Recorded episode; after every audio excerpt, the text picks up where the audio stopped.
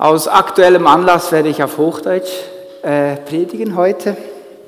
Ja, ich bin ja sehr begeistert von unserer Serie.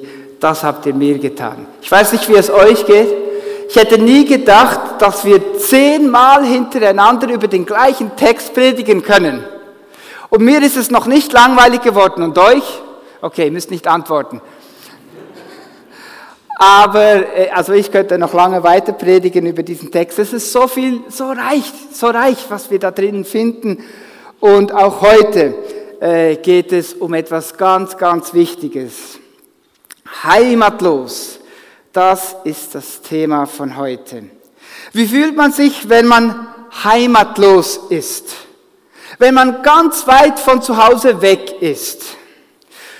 Wie fühlst du dich, wenn du vielleicht lange zu lange in den Ferien warst. Gibt es das überhaupt? Da fällt mir ein, ein Erlebnis, das ich mit äh, meiner Frau hatte, als wir, als wir ganz frisch in Brasilien waren. Wir haben ja 13 Jahre in Brasilien gelebt. Und Weihnachten ist ja für uns Europäer ein ganz wichtiges Datum und das Fest hat ganz viel mit Heimat und mit Wohlfühlen zu tun. Und äh, noch nie wurde mir die Fremde so bewusst wie an Weihnachten 2006 in Campinas. Brasilianische Freunde hatten uns zum Weihnachtsfest, zu einem brasilianischen Weihnachtsfest eingeladen. Ja, wann sollen wir denn kommen? Ja, so gegen 19 Uhr. Okay, machen wir kein Problem. Äh, wir waren vorher extra noch im Shopping und haben Geschenke gekauft und, und haben einen riesen Stress gemacht, damit wir ja rechtzeitig zum Weihnachtsfest kommen. Wir wollten ja, ja nicht zu spät kommen. Zu einem Weihnachtsfest kommt man ja nicht zu spät. Und dann ähm, kamen wir dann um, um, um 19 Uhr an die Adresse und wir klingelten und niemand kam an die Tür. Und wir klingelten noch einmal und dann schauten wir umher, sahen wir, die Lichter waren aus, es ist niemand da. Ich glaube, wir sind am falschen Ort. Wir rufen die, die, die, Freunde an, hey, wir haben eure Adresse nicht, könnt ihr bitte uns sagen, wo wir hin sollen? Und sie sagen uns, ja, doch, doch, ihr seid schon richtig, aber wir sind noch, wir sind noch im Shopping. Aber wir kommen gleich, wartet, in, in fünf Minuten sind wir bei euch. Wir haben dann fünf Minuten, zehn, 45 Minuten im Auto gewartet. Das macht man eigentlich nicht in Brasilien, das ist gefährlich. Und als sie dann äh, endlich kamen, war noch nichts vorbereitet. Wir waren die ersten Gäste. Oh Wunder! Wir waren die ersten Gäste und durften deshalb helfen, alles vorzubereiten. Ähm, und es wurde immer länger und wir warteten und wir warteten. Und wir dachten, ja, wann fängt endlich dieses Fest an? Denn es ist schon bald nicht mehr der 24. Bis wir dann verstanden, aha, Geschenke verteilen tut man erst am 25., also nach Mitternacht.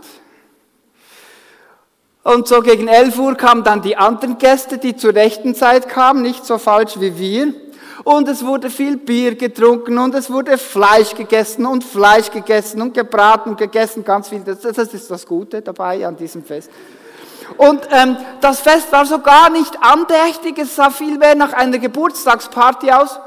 Macht irgendwie Sinn an Weihnachten, oder? Geburtstagsparty, ja, macht noch Sinn. Ähm, und dann so gegen ein Uhr wurden wir schon müde und es wurde auch ein bisschen, uns ein bisschen zu bunt und schon, es war schon spät und wir sagten dem Gastgeber, wir wollten schon gehen und er war ziemlich beleidigt, dass wir um ein Uhr schon gehen mussten. Rahel war noch schwanger. Und wir fühlten uns an diesem Abend einfach nackte Schuhe. Ein Abend, der für uns Heimat bedeuten sollte, war so seltsam geworden. Es war so strange, so anders. Äh, wir konnten uns Weihnachten ohne Geschichte und ohne richtigen Weihnachtsbaum gar nicht vorstellen. Und in dieser Nacht hatte ich ein ganz spezielles Gefühl. Und dieses Gefühl kann man nur mit einem Lied beschreiben.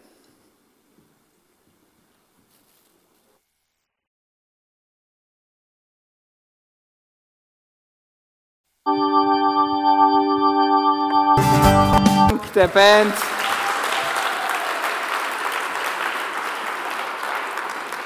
Ja, was hast du gefühlt, dass du dieses Lied gehört hast? Ja, hey, weh, nach den Bergen, nach Schocki, nach dem Wie. Genau das habe ich gefühlt in diesem, in diesem Moment. Und unser Text, den wir heute lesen, da geht es auch um Heimweh oder um Heimatlosigkeit. Ähm, steht in Matthäus 25 und ich werde nur die relevanten Verse für heute vorlesen. Ihr werdet es dann auch hier sehen äh, im Text. Matthäus 25, Vers 31. Wenn der Menschensohn in seiner Herrlichkeit kommen wird und mit ihm alle Engel, dann wird er in königlichem Glanz auf seinem Thron Platz nehmen. Alle Völker werden vor ihm versammelt werden und er wird die Menschen in zwei Gruppen teilen, so wie der Hirte die Schafe und die Ziegen voneinander trennt. Die Schafe wird er rechts von sich aufstellen und die Ziegen links. Dann wird der König zu denen auf der rechten Seite sagen, kommt her, ihr seid von meinem Vater gesegnet, ihr seid zu Hause. Nehmt das Reich in Besitz, das seit der Erschaffung der Welt für euch bereit ist. Und jetzt Vers 35, ich war ein Fremder und ihr habt mich aufgenommen. Vers 27, dann werden ihn die Gerechten fragen, Herr, wann haben wir dich als Fremden bei uns gesehen und haben dich aufgenommen? Daraufhin wird der König ihnen antworten, ich sage euch, was immer ihr für einen meiner geringsten Brüder getan habt, und wäre er noch so gering geachtet gewesen, das habt ihr mir getan, unser Thema, das habt ihr mir getan. So werden sie an den Ort der ewigen Strafe gehen, eben die, die auf der äh, linken Seite. Die Gerechten aber werden in das ewige Leben eingehen. Heimat. Was ist denn eigentlich Heimat? Und diese Frage habe ich einigen Personen gestellt und eine zufällig ausgesuchte Frau namens Valerie, gibt es ja viele, könnte irgendjemand sein, ähm, hat gesagt, Heimat ist, wenn ich innerlich ankommen kann, wenn ich irgendwo ankommen kann und ich mich wohlfühle, ich mich zu Hause fühle. Typisch für unsere Heimat als Schweiz ist das Schweizer Wappen. Das ist Heimat. Denn Heimat verstehen wir oft geografisch als einen Ort, ein Land.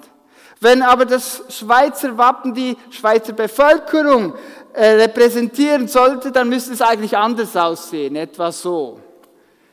Ein Viertel der Menschen, die in diesem Land leben, sind gar keine Schweizer.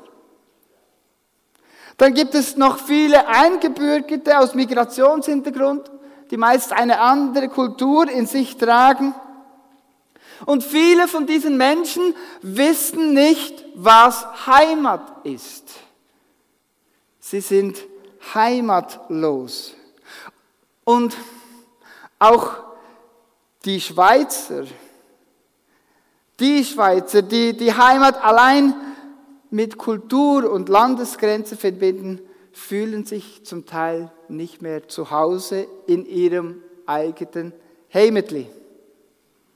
Ich habe ein paar Zahlen von der UNO zusammengetragen, wie viele Menschen das Gefühl von Heimatlosigkeit in sich tragen, und zwar ständig. Es sind insgesamt 82,4 Millionen Flüchtlinge auf der Welt. Und ich könnte jetzt noch viel über diese Flüchtlinge sagen, aber um das zu veranschaulichen, ist es besser, wenn man das in Bildern sieht.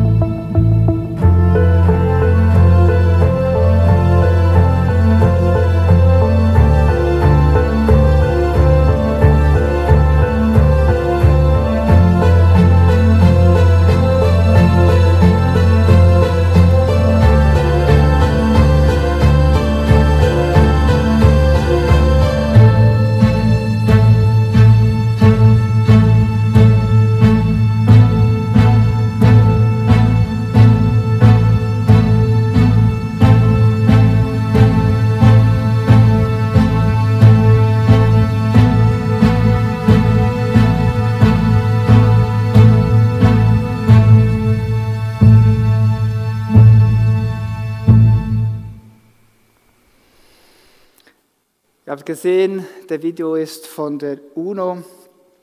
All diese Menschen verlassen ihre Heimat wegen Armut,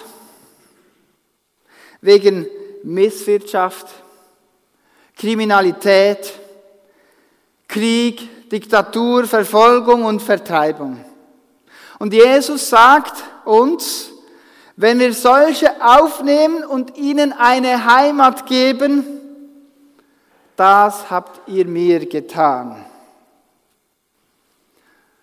So, wie fühlt ihr euch jetzt? Fühlt ihr euch besser oder eher schlechter?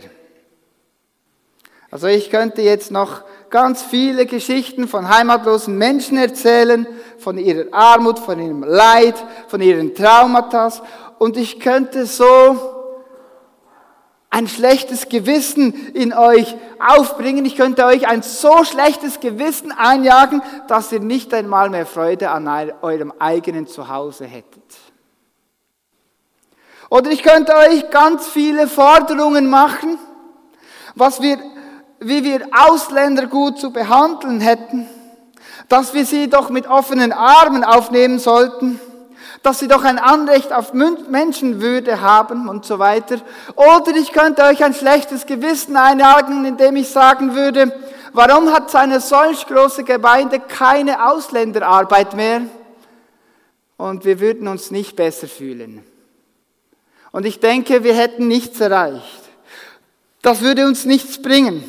Denn schlechtes Gewissen und moralische Aufforderung sind schlechte Motivatoren. Weder die Verurteilung noch das Gesetz machen uns zu besseren Menschen. Ich glaube, dass Jesus in diesem Text uns einen anderen Weg zeigen will, jenseits von Gesetz und von Moral oder Moralisieren. Ich möchte zuerst einen Text lesen, den den Micha ausgegraben hat in der letzten, vorletzten Gebetsstunde, wo es über Flüchtlinge ging. Da haben wir extra dafür gebetet. In 3. Mose 19, Vers 23, wenn ein Fremdling bei euch wohnt in eurem Land, dann sollt ihr nicht in ihn nicht bedrücken. Er soll bei euch wohnen wie ein Einheimischer unter euch. Und du sollst ihn lieben wie dich selbst, denn ihr seid auch Fremdlinge gewesen in Ägyptenland. Ich bin der Herr, euer Gott. Und auch diese Verse, liebe Gottesdienstteilnehmer und, und liebe Zuschauer im Livestream, auch diese Verse beginnen zuerst mit einer Aufforderung. Und dann wird das Liebesgebot, das ist ja das Gebot, das alle Gebote umfasst, das wird dann erweitert auf die Fremden, auf die Ausländer. Liebe deinen Ausländer wie dich selbst, also wie einen Schweizer, steht da eigentlich. Doch dann kommt das Entscheidende, das, das Entscheidende, denn ihr seid auch Fremdlinge gewesen. Wir merken schon hier, dass der entscheidende Unterschied nicht die Aufforderung ist, etwas zu tun, etwas anderes zu machen, sondern die Identität, die wir haben. Es geht darum, wer bist du? Wie siehst du dich selbst? Und wo fühlst du dich zu Hause? Und genau das ist auch der entscheidende Unterschied in Matthäus 25. Wir Europäer, wir, wir schauen ja immer auf das, was muss ich tun. Wir schauen immer auf das, was ich tun muss. Aber wir sind weniger von dem getrieben, was wir sind. Und wir übersehen das auch in Matthäus 25. Du fühlst dich vielleicht jetzt gegen Ende der Serie äh, etwas zu stark herausgefordert von diesem Text und vielleicht auch erschlagen und du fragst dich, ähm, mache ich denn genug? Das habt ihr mir getan. Habe ich denn all diese Dinge wirklich getan? Und, und wenn ich es getan habe, habe ich es für Jesus getan? Sind bei dir vielleicht auch schon die Fragen gekommen, wie bei mir auch, reicht es für die rechte Seite? Reicht es für die Schafe? Bin ich gerettet oder bin ich verloren? Und ich habe dann versucht, diesen Text auf eine ganz neue Weise zu lesen und möchte euch gerne auf, auf eine total spannende Entdeckungsreise mitnehmen, die ich gemacht habe. In Matthäus 24, Vers 32 steht, dass der Hirte die Schafe von den Böcken trennen wird. Und das ist was ganz Wichtiges. Ich habe mich dann gefragt, was wäre denn das für ein Hirte, der den Unterschied zwischen Schafen und Ziegen nicht kennen würde? Was wäre denn das für ein seltsamer Hirte? Der weiß doch das. Also, wenn es einer weiß, dann ein richtiger Hirte. Nicht wahr, Micha David? Ist er da? Ich weiß nicht, ob er heute da ist. Der muss es wissen. Also anscheinend bin ich kein echter Hirte, denn ich musste es nachschauen. Wisst ihr den Unterschied zwischen Böcken, zwischen Ziegen und, und Schafen? Also anscheinend ähm, kann man an den Hörnern keinen klaren Aufschluss darüber geben, denn äh, es gibt Schafe äh, mit Hörnern, also die meisten Schafsböcke haben Hörner, aber nicht alle. Und die meisten Mutterschafe haben keine Hörner. Und bei den Ziegen haben sowohl Menschen wie Weibchen Hörner, aber es gibt auch Ziegen ohne Hörner, habe ich herausgefunden. Also, also an den Hörnern kann es nicht liegen. Und das kann man auch auf die Menschen übertragen. Wenn sie Hörner zu haben scheinen, ihr wisst, was ich meine, dann heißt das noch lange nicht, dass sie Böcke sind.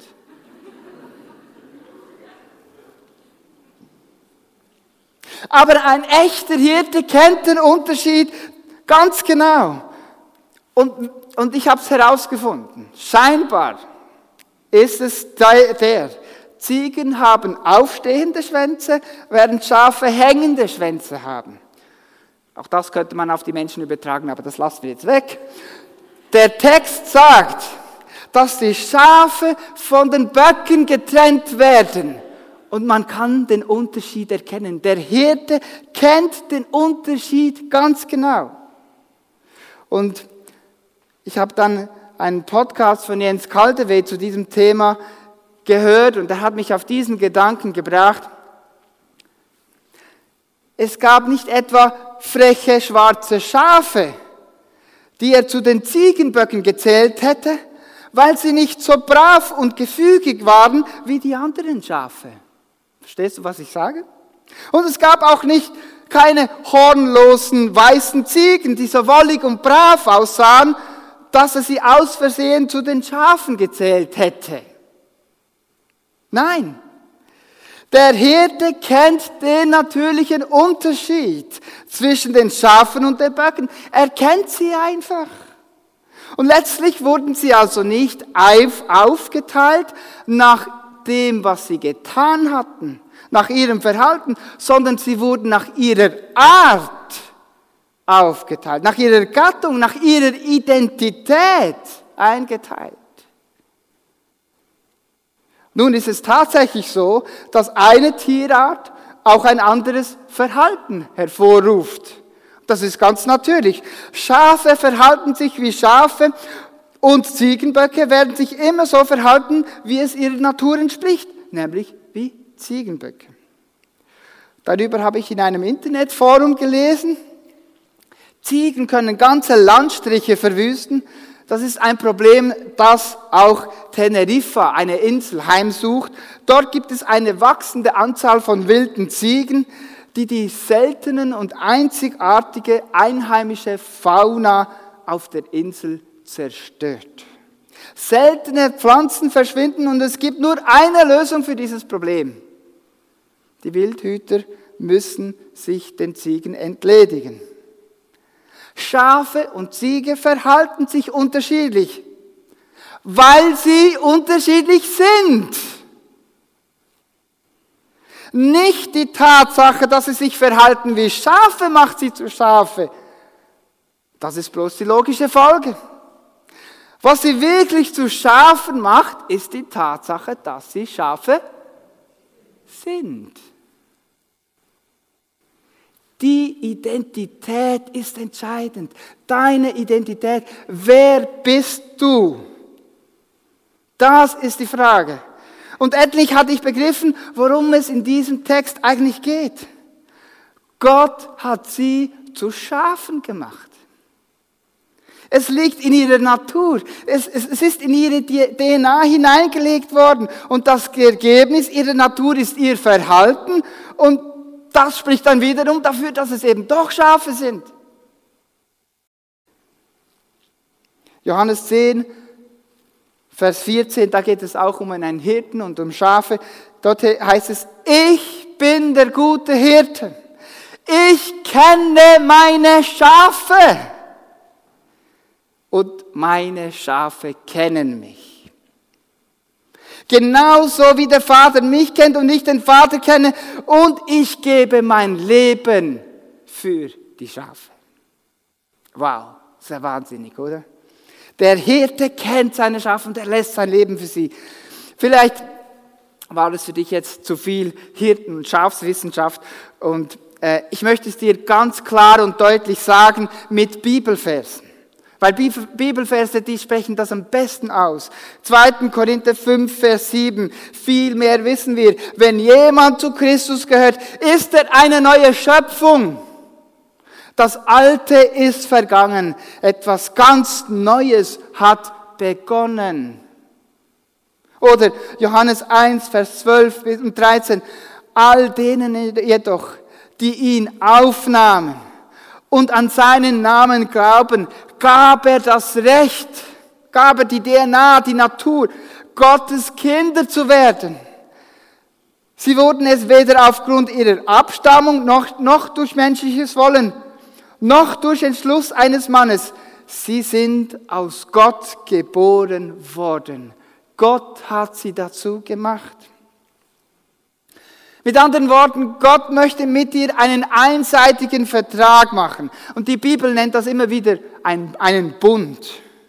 Das Einzige, was er von dir verlangt, ist deine Unterschrift. Das ist sozusagen dein Glaube und deine, dein Bekenntnis, deine Anerkennung, dass er dein Schöpfer ist, dass er dein Erlöser ist und dein Vater, der dir alles schenken möchte. Und seine Verpflichtung, es gibt ja nur eine Verpflichtung, bei dir gibt es ja gar keine Verpflichtung, es ist ja ein einseitiger Vertrag und seine Verpflichtung ist die, er gibt seinen Sohn Jesus Christus, der für dein Unrecht, deine Sünden und deinen Mangel an Gerechtigkeit, deinen Mangel an Barmherzigkeit stirbt, damit Jesus an deiner Stelle deine Unwürdigkeit vor Gott sühnt. Es ist gesühnt und du bekommst einen anderen Stand, eine andere Natur.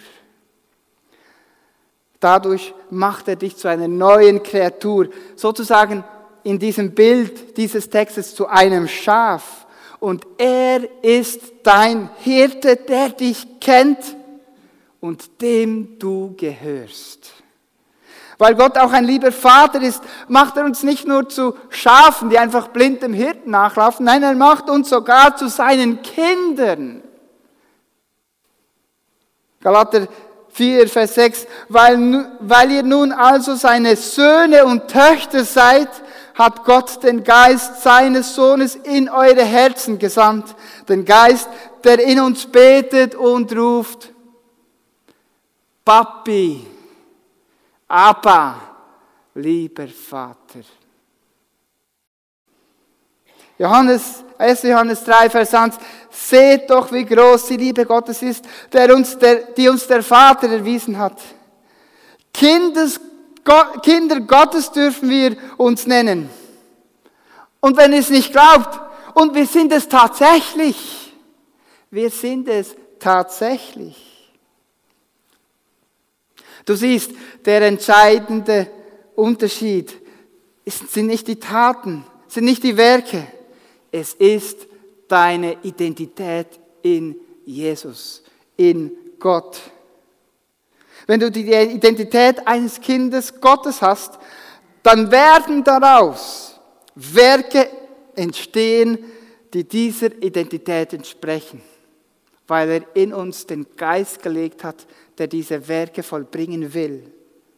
Wenn du erkennst, dass Jesus dir allen Durst nimmt und allen Hunger löscht, dann wirst du in dieser Erfüllung auch anderen den Durst löschen können und den Hunger löschen können. Wenn du erkennst, dass Jesus dich überaus reich macht, weil er sich für dich arm gemacht hat, dass er dich in herrlichen Kleider kleidet, wie ein Königskind, dann wird auch in dir der Wunsch entstehen, Arme reich zu machen und Nackte zu kleiden. Wenn du erkennst, dass dein Leben, deine Gesundheit, deine Freiheit in Gottes Hand ist und dich nichts aus seiner Hand herausreißen kann, nichts von deiner Liebe trennen kann, dann wirst du auch Kranken und Gefangenen Trost geben können, damit sie in Freiheit leben. Du musst nicht mehr Werke der Barmherzigkeit tun, sondern du musst einfach mehr Kind Gottes sein. Wir müssen mehr Kind Gottes sein. Werde immer mehr zu dem, wozu Gott dich gemacht hat. Werde immer mehr zu dem, wozu Gott dich schon gemacht hat. Das ist Identität. Lass es zu, dass Jesus in dir immer mehr Gestalt annimmt. Das ist Heimat. Und Jesus ist der gute Hirte und in diesem Fall ist er gleichzeitig nicht nur der liebe Hirte, sondern auch der Richter, der die Schafe von den Böcken trennt und erkennt seine Schafe und rechnet uns im jüngsten Gericht seine eigene Gerechtigkeit an, damit wir eben nicht gerichtet werden müssen wie die Böcke, sondern das ewige Leben haben. Lebe das, was du bist. Das ist unsere Heimat, von der dieser Text spricht. In Matthäus 25, Vers 34. Dort steht, kommt her. Ihr seid von meinem Vater gesegnet, so wie wir heute das Kind gesegnet haben. Ihr seid gesegnet. Nehmt das Reich in Besitz, das seit der Erschaffung der Welt für euch vorbehalten ist, vorbereitet ist. Nehmt es in Besitz. Das, wozu Gott euch gemacht hat. Das ist echte Heimat. Das ist Heimat, die du wirklich brauchst. Heimat ist dort, wo ich mich wohlfühle. Wo bin ich angenommen? Bedingungslos, einseitig angenommen. Wo bin ich wirklich zu Hause? Man merkt erst, dass man nicht zu Hause ist, wenn man nicht in der Heimat ist. Solange wir es im Ausland gut haben solange es gut läuft, merken wir gar nichts. Das ist ein großes Abenteuer. Aber plötzlich merken wir, dass etwas nicht stimmt. Hier sind alle so komisch. Die machen das alles anders als zu Hause. Und ich sehne mich nach einer besseren Heimat. Das ist Heimweh. Hattest, hattest du auch schon mal das Gefühl, dass diese Welt kein Zuhause geben kann, das wirklich dein Heimweh erfüllen kann? Warum? Weil vielleicht alles anders bleibt, wie Herbert Grönemeyer das sagt. Doch Jesus sagt uns, Ihr seid jetzt also nicht länger Fremde ohne Bürgerrecht, sondern seid zusammen mit allen anderen, die zu einem heiligen Volk gehören, Bürger des Himmels. Ihr gehört zu Gottes Haus, zu Gottes Familie. Das ist die wahre Heimat. Und der jüdische Autor des Hebräerbriefs sinniert über die Heimat seiner Vorfahren in Hebräer 11, Vers 14. Wenn sich aber jemand als Fremder und als Gast bezeichnet, gibt er damit zu verstehen, dass er nach einer Heimat Ausschau hält. Einer Heimat, die auch du Ausschau hältst. Hätten unsere Vorväter dabei an das Land gedacht, aus dem sie gekommen waren, so hätten sie ja genügend Zeit gehabt, dorthin zurückzukehren. Nein, sie sehnten sich nach etwas Besserem, nach einer Heimat im Himmel. Daher schämt sich Gott auch nicht, ihr Gott genannt zu werden. Schließlich hat er im Himmel tatsächlich eine Stadt für sie erbaut. Denn hier auf Erden gibt es keinen Ort, der wirklich unsere Heimat wäre und wo wir immer bleiben könnten. Unsere ganze Sehnsucht gilt jener zukünftigen Stadt, zu der wir unterwegs sind. Wir sind unterwegs zur Heimat. Und, und dann Johannes, der hat diese Heimat schon vorausgesehen, in einem Traum. Und der beschreibt sie. Und hör mal, wie diese Heimat ist. Und vom Thron her hörte ich eine mächtige Stimme rufen, ein Thron im Himmel. Seht, die Wohnung Gottes ist jetzt bei den Menschen. Gott wird in ihrer Mitte wohnen. Sie werden sein Volk sein und ein Volk aus vielen Völkern und er selbst, ihr Gott, wird immer bei ihnen sein.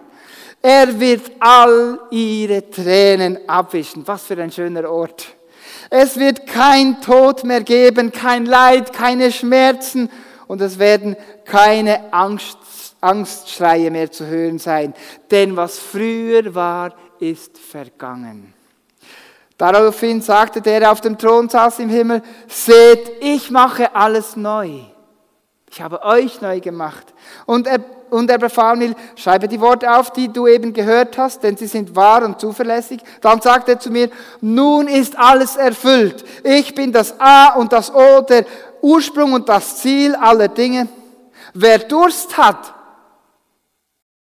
dem werde ich umsonst Wasser zu trinken geben, das aus der Quelle des Lebens fließt. Das alles wird das Erbe dessen sein, der siegreich aus dem Kampf hervorgeht, und ich werde sein Gott sein, und er wird mein Sohn sein, und sie wird meine Tochter sein. Was für gewaltige Verheißungen die Bibel hat. Das ist die Heimat, nach der wir uns sehen. Das ist die Heimat, die uns erwartet, wenn wir unser Leben Jesus geben. Und es wird jetzt schon teilweise Realität. Schau um dich herum. Es wird nicht anders sein im Himmel. Wer die Gemeinde nicht mag, mag den Himmel nicht.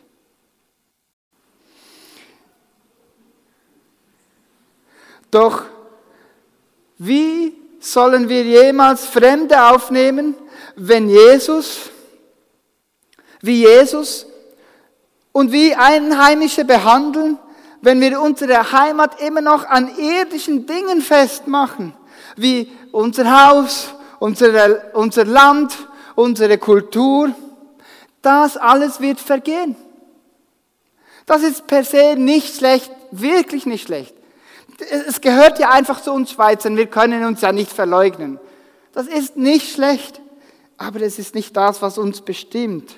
Schweizer haben nun mal einfach ein eigenes Haus und einen schönen Garten. Schweizer sind nun einfach pünktlich und tragen eine Rolex. Echte Schweizer Männer tragen ein Sackmesser mit sich herum und die Schweizerinnen fressen Schokolade, bis sie voll werden. Und alle Schweizer leben auf einer Alphütte unter dem Matterhorn und melken Kühe. Das ist einfach so.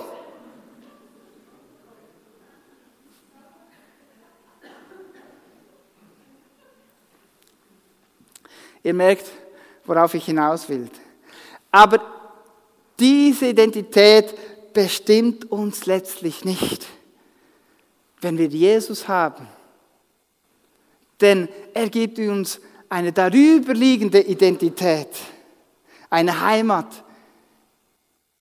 eine Ewigkeit, die vor uns liegt in der Gegenwart Gottes. Und diese Heimat kann ich jeden, mit jedem Menschen teilen. Ich kann jeden Menschen zu dieser Heimat einladen. Egal woher er kommt und wo er ist. Und ich kann diese Heimat schon Wirklichkeit werden lassen hier auf dieser Erde. Und das, diese neue Sicht, diese neue Identität und diese neue Heimat macht uns frei, die Werke von Jesus zu tun. Ja, sogar wenn es bedeutet, fremde Menschen aus fremden Kulturen, aus fremden Ländern aufzunehmen und ihnen eine, eine Heimat zu geben und sie sogar wie Einheimische zu behandeln. Und ich möchte am Schluss noch einen Segen vorlesen aus Hebräer 13, Vers 20. Ich bitte euch alle dazu aufzustehen, denn es ist ein Segen, den ich euch zusprechen werde aus der Bibel. Und es wird da erscheinen und, und lies es mit dir leise mit. Und nimm es für dich in Anspruch. Möge Gott, von dem aller Friede kommt, euch helfen, in jeder Hinsicht das Gute zu tun und seinen Willen zu erfüllen, anderen Menschen eine Heimat zu geben. Er hat unseren Herrn Jesus Christus von den Toten auferweckt, ihn durch dessen Blut der neue und ewige gültige Bund geschlossen wurde. Ihn hat er zum wahren Hirten seiner Herde gemacht. Das seid ihr. Jesus Christus wird euch die Kraft geben, das zu tun, was Gott gefällt. Barmherzigkeit. Ihm gebührt alle Ehre in Ewigkeit. Amen. Bleibt stehen. Bitte bleibt stehen. Singt das nächste Lied von ganzem Herzen mit. Und wenn du nicht schön singen kannst, macht nichts. Sing falsch. Es ist wichtiger, dass du das jetzt aussprichst, als dass du, dass du es einfach nur so für dich behältst. Sprechen wir das aus, was wir jetzt singen. Wir haben es ganz am Anfang vom Gottesdienst gesungen. Die Ewigkeit ist unsere Heimat und das soll unsere Antwort sein auf diese Predigt.